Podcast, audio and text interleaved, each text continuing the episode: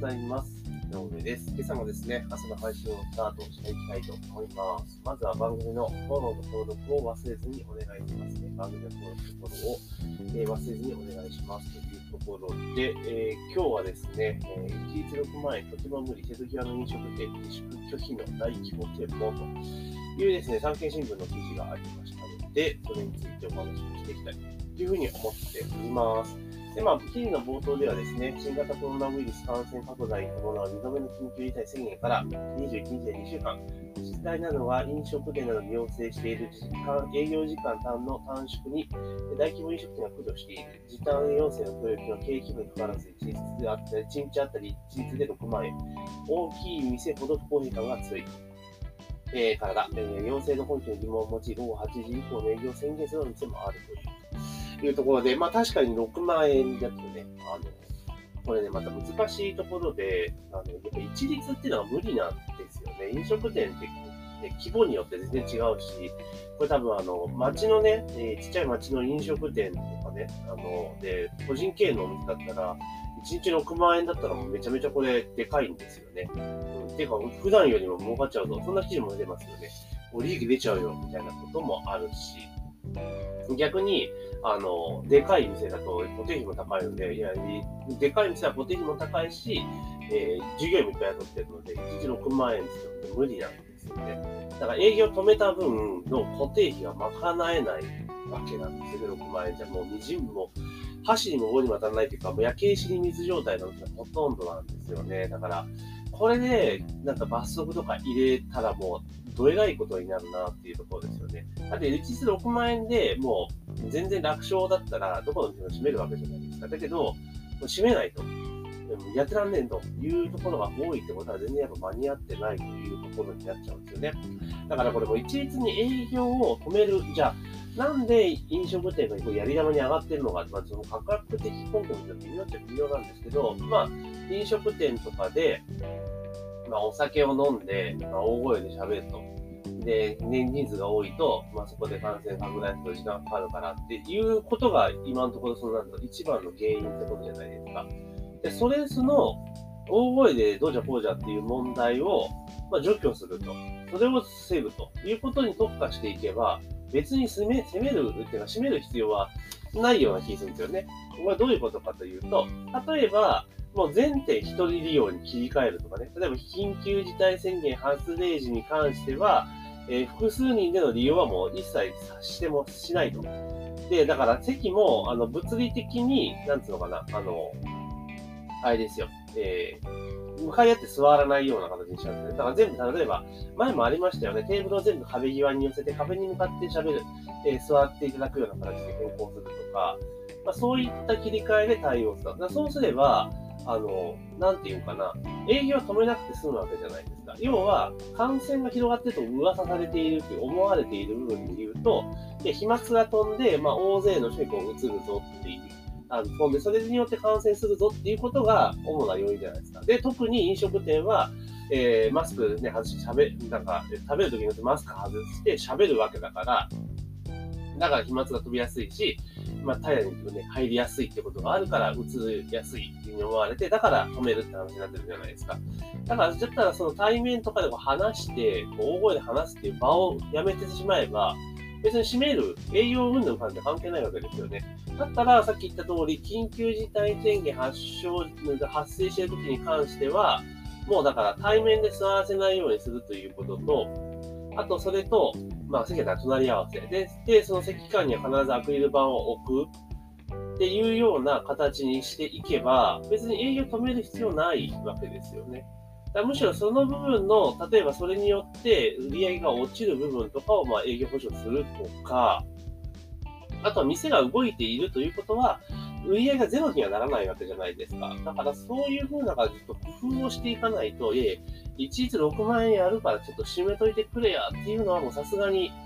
さすがに今回はね、難しいと思うんですよね。だから、例えばというか、まあ、3月、4月、5月にあったわけじゃないですか。で、閉めて、で、それの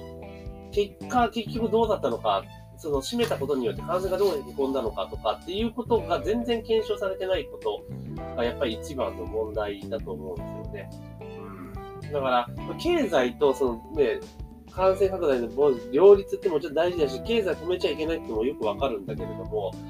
じゃあ経済止めないって言うんだったら、もうそれこそですよ。いやもう営業停止をしないと。もうこのまま行くぞと。だからその代わり、あの、医療機関の逼迫を抑えるっていうふうにそっちに寄せてもよかったんじゃないかなと思うんですけどね。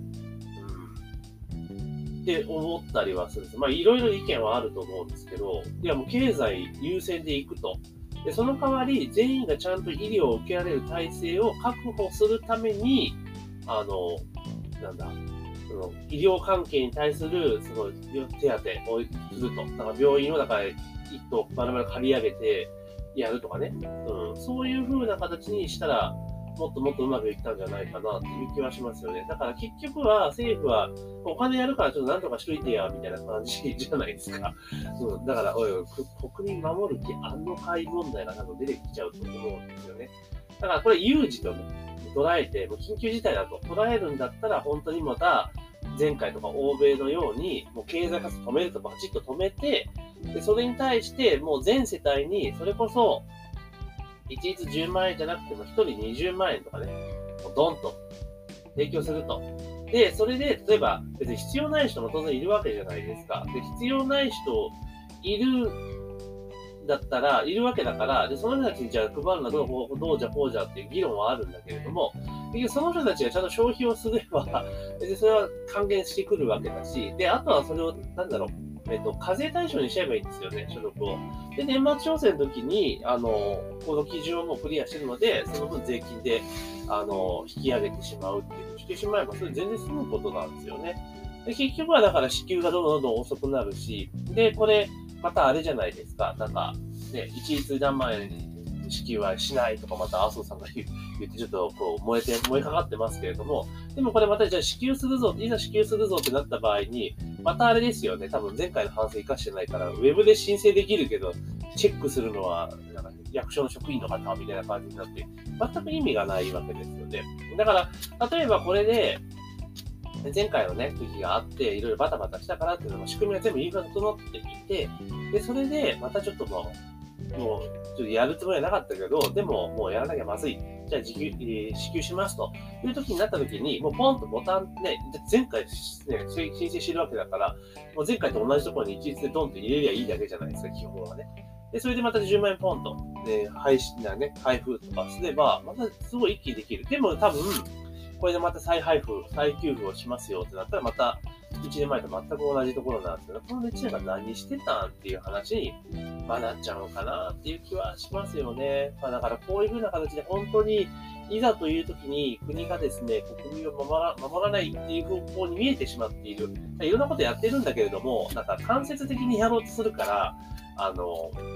で、分かりにくくなるし、で、全然、みたいな感じになっちゃうんですよ。だから今回の、例えば1月6万円でも、潤ってるとかめちゃめちゃ潤っているわけじゃないですか。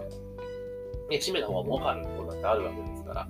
あの、そういうのがもう分かりにくいから、だから業者を支援するとか、そういうのが分かりにくいんだったらもう、今、個人全員を支援する、給付するっていうした方が分かりやすいと思うんですけどね。まあ、その代わりだから1ヶ月間はもう本当に動かない、動かないでくれと。いうふうにするとかね、そういうふうにしたらいいんじゃないかなと思いますけど、ちょっと今のね、政府の対応はね、ちぐはぐしすぎるかなというふうにしますし、やっぱまた自民党のあの、また悪いところが、ずっとまだね、復活してしまったのかな、という感じがしますよね。じゃあ、かといって野党に任せられるか、多分それは無理なので、もう消極的支持っていうところをやっぱり自民党の皆さんはね、まず再度、ちょっとね、考え直す時期じゃないのかなと。まあ、多分おそらく政権交代は起こんないはずです。だって、やつも大変だもん。こんなの、こんなのやらしたら、この国が今度こそ終わってしまうぞ、みたいな感じになるので、政権交代はないと思いますけれども、ただやっぱり、あの、しっかりとね、国民の声を大にしていくっていうことと、あとはもうあれですよね、その、まあ、メディアを使ってとかそういうことよりも、もう近所の政治家に直接選挙区の政治家に、の事務所に、選挙事務所あるじゃないですか。そこにですね、まあ、これもちゃんとやらへんかったら、まあ、落とすぞ、ほら、みたいな感じの意見を直接ぶつけた方が早いんじゃないかな、気はしますけどね。まあ、それはさておき、とにかくちょっとね、この飲食店に対する支援に関しては、あの、閉めるではなくて、一人完全一人営業、一人での利用はだけは認めると。いうところで、で、その売上減少分だけを、例えば後で後々支援するとか、あとは家賃を止めるとか、そういったところをですね、しっかりとやっていった方がいいかなっていうところは思いますよね。で、家賃とかも結局止めちゃうと、このディベロッパー困っちゃうから、だからその辺はもっとね、総合的にも考えて仕組みを作っていく。で、こういうことって多分この先いっぱい起こってくると思うんですよね。だからそれに備えてしっかりとやっぱりね、仕組みを作っていかなきゃいけないんじゃないかなというふうに思いました。というところで今日は116万円とても無理、次際の飲食店自粛拒否の店もっていうに出ていますので、まあそれについてちょっとね、思ったことと、まあ、こんな風に改善したらいいんじゃないかということをお話をさせていただきました。ぜひね、番組の登録とね、フォローを忘れずにお願いしますというところで本日の配信は以上とさせていただきます。今日も一日頑張っていきましょう。